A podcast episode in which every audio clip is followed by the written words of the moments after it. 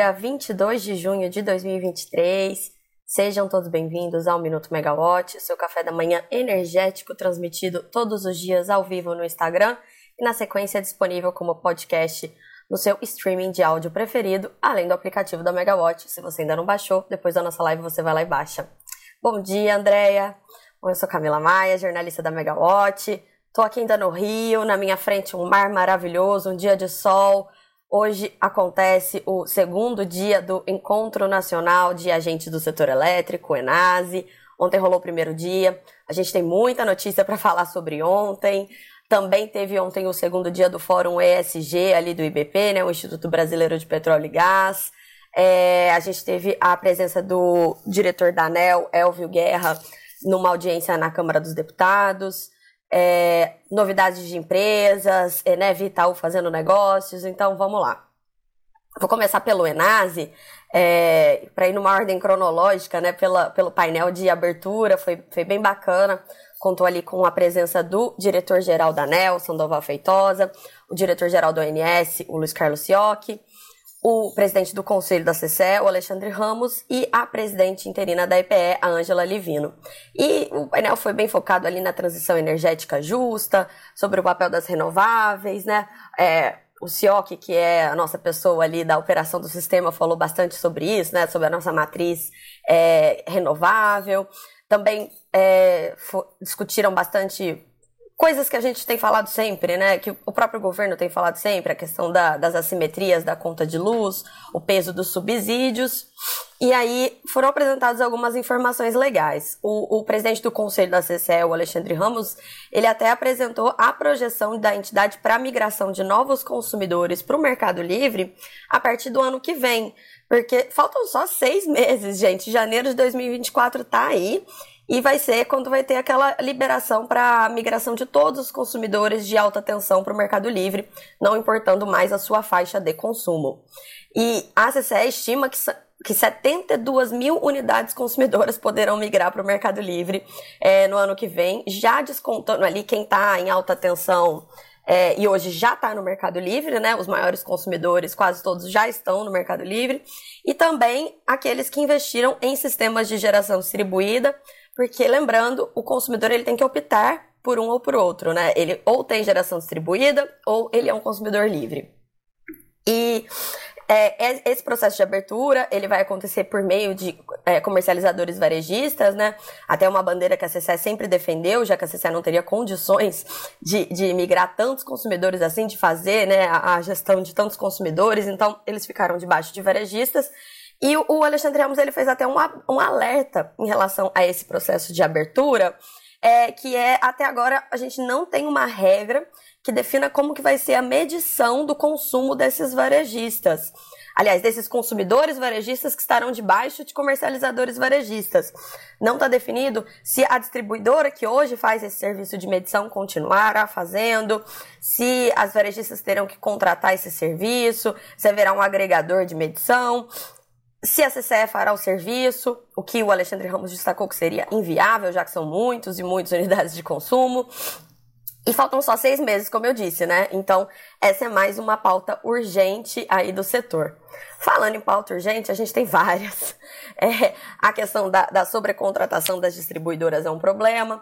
O excesso de geração de energia do país a gente nunca pensou que fosse falar isso, né? Mas a gente tem excesso de geração e acaba virando um problema porque você tem menos pessoas para pagar por aquela geração. Então, acaba que a conta sobe para todo mundo. E isso também deve afetar os planos futuros do setor. E ontem, a, a presidente interina da EPE, a Angela Livino, ela falou sobre a realização do leilão de reserva de capacidade. A gente lembra, é aquele leilão que foi criado pelo governo, que a primeira edição, a primeira e única edição dele aconteceu em 2021, que foi para fazer a contratação das usinas que vão sustentar a potência, ou seja, na época termoelétricas, né? Por quê? Porque hoje, aliás, até então, quem que vinha contratando, viabilizando a contratação desses grandes projetos eram os leilões A-4 e A-6, que são aqueles leilões no quais, nos quais as distribuidoras declaram a necessidade de consumo, e aí a distribuidora vai lá e faz um contrato de longo prazo, e aí quem paga somos todos nós, os consumidores, certo? O que aconteceu? É, havia uma crítica muito grande de que essas termoelétricas estavam concentradas no mercado cativo, o mercado livre estava pagando mais barato porque não estava sustentando essa necessidade de potência. Então foi criada essa figura do leilão de reserva de capacidade. E aí, quem contrata a potência é o governo, né? Na, na forma de reserva, energia de reserva, a gente paga o encargo de energia de reserva. E aí, a energia em si é vendida separadamente é, em uma outra fase do leilão. A gente teve uma única edição dele em 2021. Foram contratadas várias termoelétricas com, com esse intuito, né, de suprir essa, essa necessidade de potência que se via no longo prazo, esse déficit de potência que se via no longo prazo. Em 2022, o leilão foi cancelado porque o, o Ministério é, decidiu estudar a possibilidade de fazer o leilão neutro em tecnologia, ou seja, não fazer uma distinção, fazer um produto específico para termoelétrica. É, a ideia do governo seria é, pedir a solução tecnológica que ofereça a potência. Então, mesmo se for baterias, se for mais barato, pode ser. Ou então as próprias hidrelétricas né, que defendem participa a participação nesse certame. E a expectativa era de que aconteceria então o leilão esse ano, mas pela fala da Angela Livino não dá mais nem tempo dele acontecer esse ano, porque ainda há muitos ritos que precisam ser cumpridos. Então, provavelmente, se ele acontecer mesmo, vai ser no início do próximo ano. É, a gente também perguntou para ela a respeito dos leilões, então, a menos 4 e a menos 6, porque a gente não teve nenhuma, nenhuma notícia até agora do governo. E, em tese, até o A menos 4 ele sempre acontece no primeiro semestre e o A menos 6 no segundo semestre, né? E, e, e, e antes da realização dos certames, é preciso aquele processo de abertura de um período para que as distribuidoras declarem interesse em contratação. Ano passado a gente não teve A menos 6, porque quando foi aberto esse período para declaração de, de intenção de compra da distribuidora, distribuidoras, elas falaram, não, não quero. Por quê? Porque tem muita incerteza daqui para frente. Inclusive, a gente não sabe nem como vai ser o processo de renovação das concessões das distribuidoras, né? É, a expectativa é até que a consulta pública sobre esse tema seja aberta ainda essa semana, ou seja, amanhã, sexta-feira, é último dia, para que essas previsões estejam acertadas. E aí a gente perguntou para a Angela a respeito desses leilões e o que deu para entender que também não temos nenhuma notícia sobre isso e que o prazo também está apertado para isso, né? Ainda seria necessário abrir ali a declaração de compra das distribuidoras. Por outro lado, as distribuidoras, elas, algumas delas, né, a gente fala em sobrecontratação, mas a sobrecontratação é uma coisa generalizada. Não é uma coisa relacionada a uma todas as distribuidoras estão com o mesmo nível de sobrecontratação. Então, é, pode ser que esse leilão aconteça, pode ser que o governo esteja trabalhando em algum tipo de mecanismo para mitigar a sobrecontratação, né, passar contrato de uma para outra. A gente não sabe o que está acontecendo, mas o leilão em si não tem nenhuma nenhuma, nenhuma sinalização de que ele vai que eles irão acontecer os dois leilões, né, que eles irão acontecer nesse segundo semestre. Outro leilão que também não deve mais acontecer nesse segundo semestre, mas por outro motivo, seria aquele terceiro leilão de transmissão que aconteceria em dezembro. Lembra que a gente falou 50 bilhões em leilões de transmissão esse ano? O primeiro leilão de transmissão é o da semana que vem, dia 30 de junho. Aí vai ter um outro leilão de transmissão em outubro. Esse da semana que vem são mais ou menos 16 bilhões de reais em investimentos. O próximo leilão de agosto, de, outubro, desculpa, é, seriam mais ou menos 19 bilhões em investimentos. E aí teria esse último leilão do ano, mais ou menos uns 15 bilhões em investimentos para fechar essa conta dos, dos 50, né? E, e, ela também indicou que esse terceiro leilão pode passar para o próximo ano. O, o Sandoval Feitosa, diretor-geral da ANEL, também falou nessa linha. Mas aí o motivo é diferente. No caso, é por conta da questão é, pedido dos próprios transmissores. Né? São muitos leilões, são muitos bilhões em investimento, são muitos é, números que eles precisam estudar, lotes né, que as empresas precisam estudar ali arrisca negociar com os fornecedores. Então eles pediram um pouquinho mais de, de espaçamento entre um leilão e outro, para caso você tenha uma alternativa, né? Se eu vou pro leilão de outubro não consigo ganhar nada, eu tenho tempo para me estruturar direito para o próximo leilão, conseguir ali já garantir o financiamento, as máquinas e etc. Então, esse também deve ser adiado mas por um motivo distinto, e aí não seria adiado indefinitivamente, né? Porque os leilões de transmissão, eles, a, a, a, o planejamento da transmissão, ele é determinativo, então não depende da demanda é, dos consumidores. No caso, depende porque a, transmissão, obviamente, ela acompanha a geração, né? Mas nesse caso, esses estudos já foram feitos, já, foram, já foi apontada a necessidade dessa contratação. É, antes desse primeiro painel, que foi bem legal, é, a gente teve a abertura oficial do evento e, é, obviamente, como eu disse ontem, chamou a atenção a ausência do governo, né? O Ministério de Minas e Energia não veio, não mandou ninguém. O ministro Alexandre Silveira, ele mandou um vídeo. E aí, nesse vídeo, ele defendeu uma união do setor elétrico para construir um novo marco legal que resolva as assimetrias do sistema. Não ficou claro para a gente o que, que significaria esse novo marco legal e como ele não estava lá e não tinha ninguém da pasta, ficou difícil para a gente entender, né? Conversar e discutir. E mas esse foi um assunto que ficou ali na pauta das conversinhas paralelas durante todo o dia, todo mundo querendo saber. Isso foi é, verbalizado ali no, no palco é, pelo o Gerson Kelman, todos conhecem, né? Ex-presidente da ANA, ex-diretor-geral da ANEL, ex-presidente da Sabesp. É, ele estava participando de um painel bem interessante ali ao lado do Edvaldo Santana, da juíza Dutra e do Luiz Barroso, falando sobre o passado, né, os últimos 20 anos do setor, até em celebração da vigésima edição do Enas, né, 20 anos, e falando sobre os desafios do futuro. E, e eu achei interessante porque ele disse assim, esperar que a fala do ministro não tenha sido apenas um verniz, e sim uma sinalização de algo bom, de que algo bom está, está vindo. E todos eles defenderam o projeto de lei 414, famoso PL 414, que é aquele projeto de lei que trata do novo marco legal do setor, separação de lastro de energia, abertura do mercado livre, né? Ele dá todas as condições estruturais para essa modernização do setor, que nem mais é tão modernização assim, né? Porque esse projeto ele começou a ser discutido em 2017, então já faz bastante tempo, e ele está parado no Congresso já faz alguns anos. É, hoje, o Dia no Enase começa com o painel dos CEOs, vai ter a presença do Wilson Ferreira Júnior, presidente da Eletrobras, o Maurício Tomasquim, que é diretor de transição energética e sustentabilidade da Petrobras, o Lino Cansado, CEO da Eneva, a Solange Ribeiro, vice-presidente da Neo Energia, e o Fernando Maia, vice-presidente da Energisa. O tema vai ser é, ESG e a transformação do setor.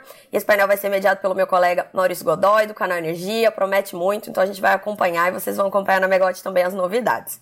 Mudando de assunto, né, já que nem tudo é o Enase, apesar dele ter muita notícia para render vários e vários dias, é, Ontem também aconteceu o Fórum ESG do IBP, como eu disse, né? O segundo dia. Hoje tem o terceiro dia, inclusive, também vai ter mais notícia lá. Inclusive, Maurício Tomasquim vai ser homenageado hoje lá.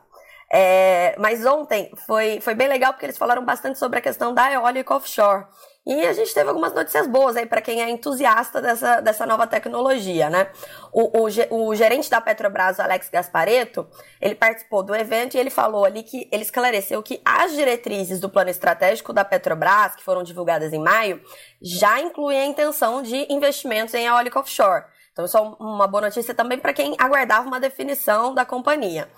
É, lembrando, em maio, a Petrobras ela não informou o seu plano estratégico 24, 2024 a 2028, né? Na verdade, ela divulgou diretrizes para esse plano em relação ao plano anterior, de 23 a 27.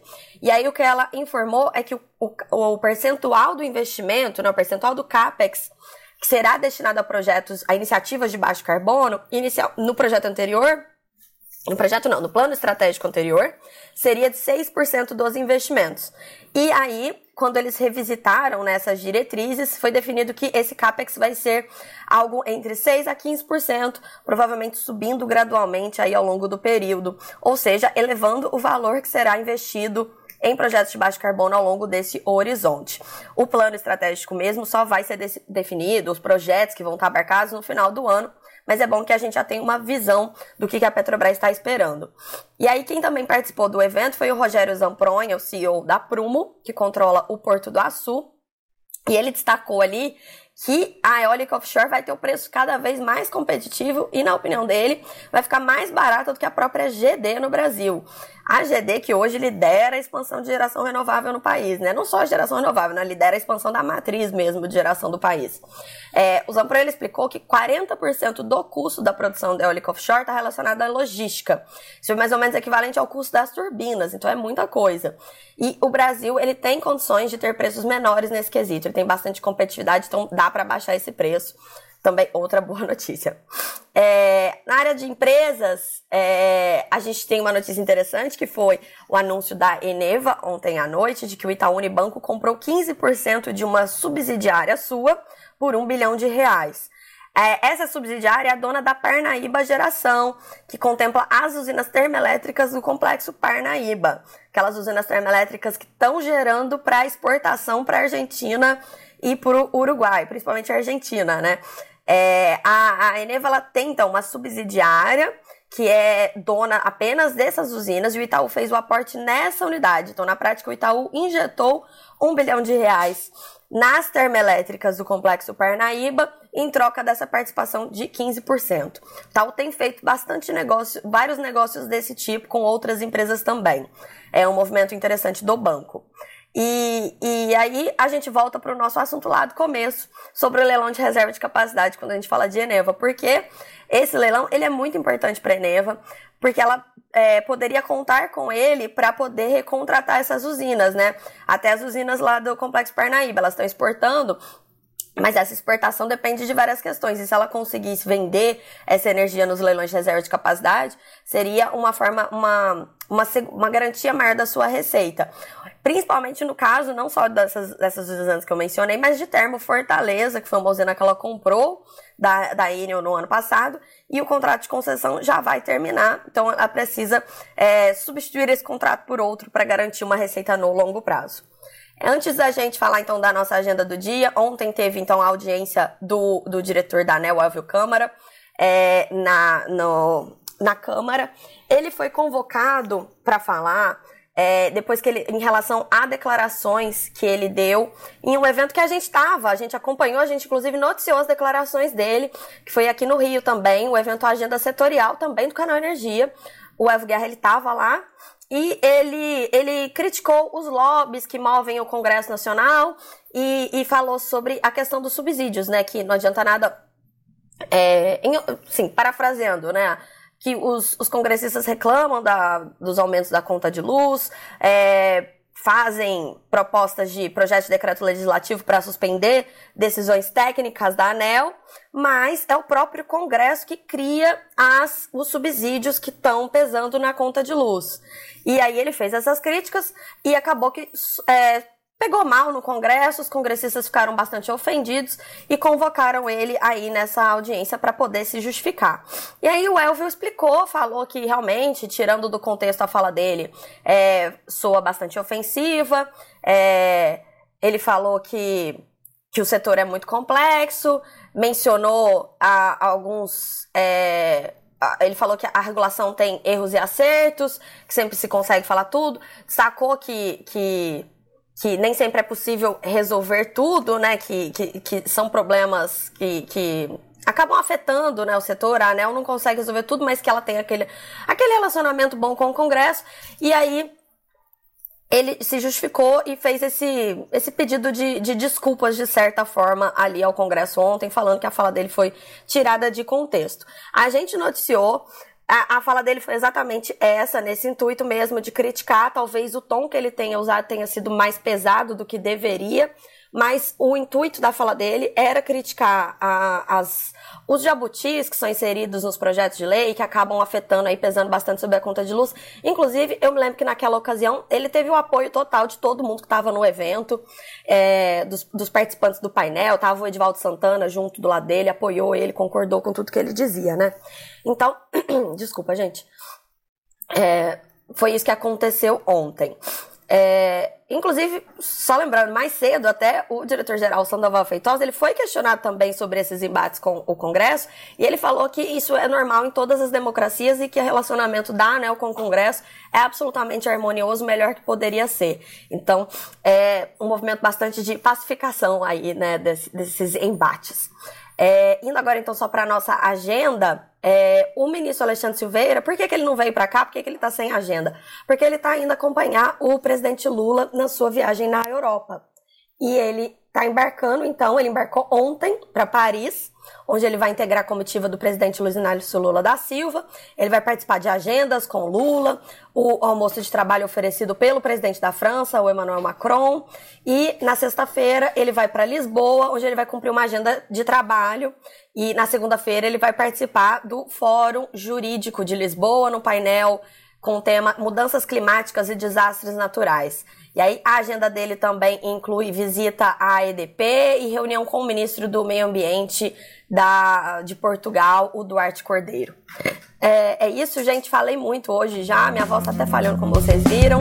É, eu espero que vocês tenham um excelente dia, uma excelente quinta-feira e a gente se vê de novo amanhã. Tchau, tchau.